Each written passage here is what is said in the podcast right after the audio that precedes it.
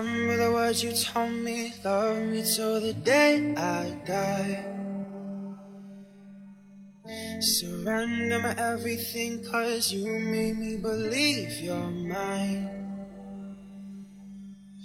Yeah, you used to call me baby, now you Hello, everybody. Welcome aboard American English Express. I'm your host Oliver. 各位好，欢迎搭乘美语早班车。 你知道前段时间呢，这个中国在这个国际篮联的世界杯的比赛中呢是失败了，但是我觉得我们这个虽然说是失败，但有很多大家呢这个需要再次加油，不要这个气馁。那今天美语早班车呢，Oliver 其实呢就想带着大家来了解一下这个事件，并且同时呢想告诉大家，在失败的时候千万不要放弃，因为我们还要继续努力。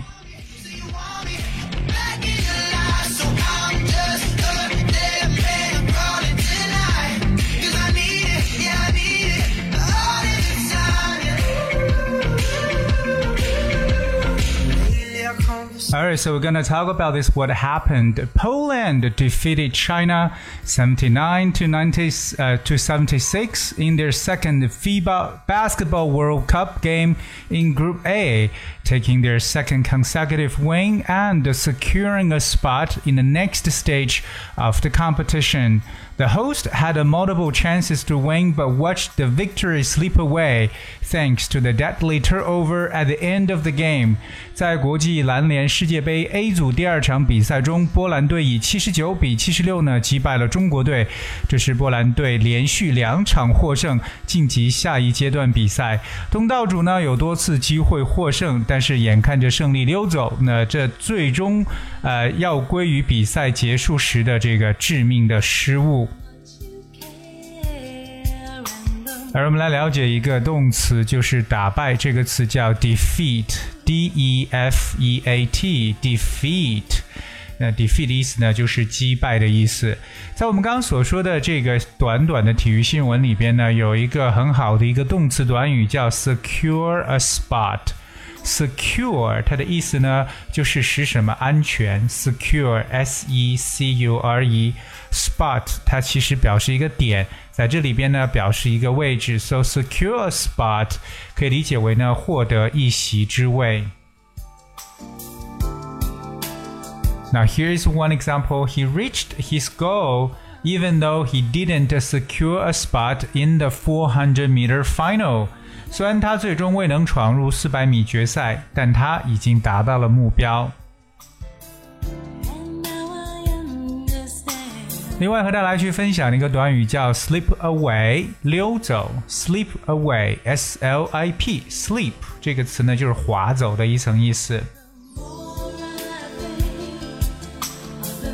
那今天呢，其实 Oliver 想跟大家看一下，就是在这个如果说面临失败的时候，我们到底应该采取什么样的一种心态去面对呢？Well, so here are a few sentences that I would like to share with you, especially when you are going through failures and setbacks in life. The first one is In days of adversity, we should stand firm and be un- unyielding. In days of happiness, we should all the more be prudent and careful. 身处逆境的日子要坚强不屈，在幸福的日子里尤其要谨慎小心。那我们来了解一个词，就是逆境。这个单词叫 adversity，that spells a d v e r s i t y adversity。生活在逆境当中就叫 live in adversity。 另外，我们看一个非常重要的形容词，就是坚强不屈的这个词叫 unyielding。unyielding y sorry that's u n y i e l d i n g unyielding，因为我们知道 yield 这个词就是 y i e l d 本身呢有投降、屈服的意思，so unyielding 这么一个形容词就表示不屈服的或坚强不屈的。然后我们来看一个谨慎的这个形容词叫 prudent，that's p r u d e n t，prudent 谨慎的。 Alright, let's check out another sentence.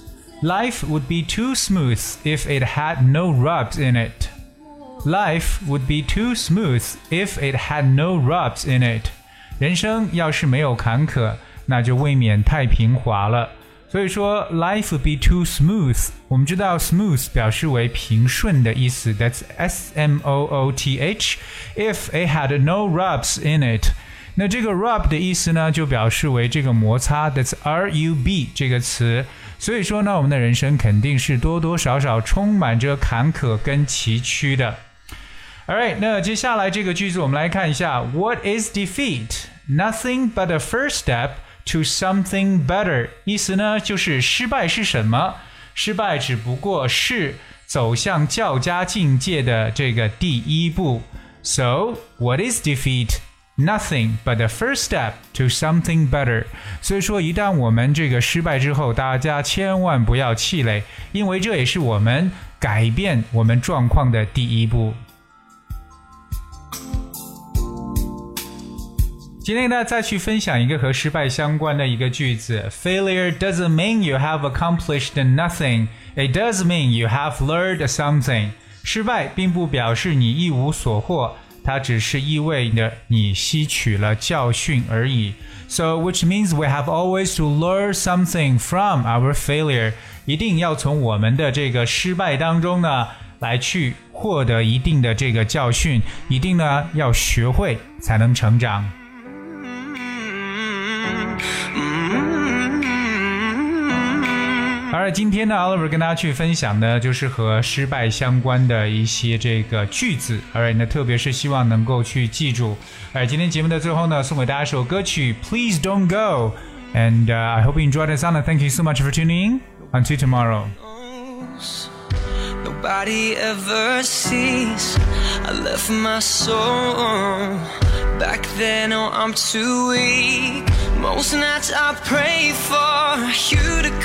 home.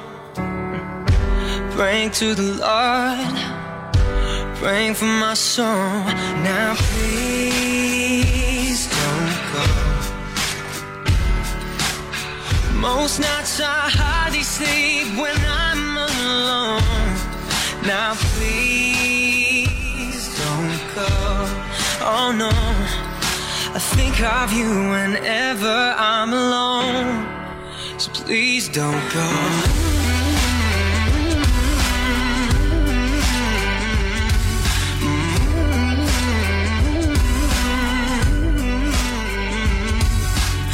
Cause I don't ever wanna know.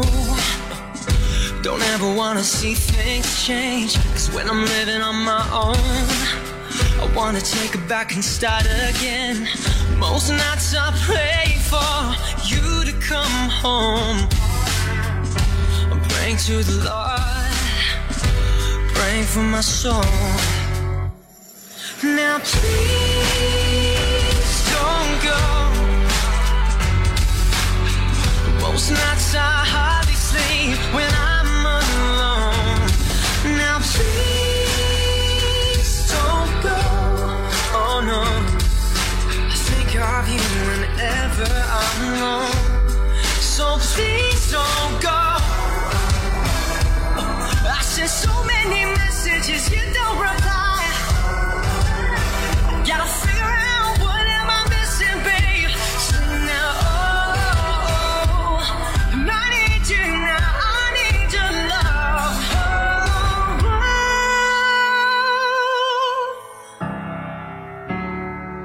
Now please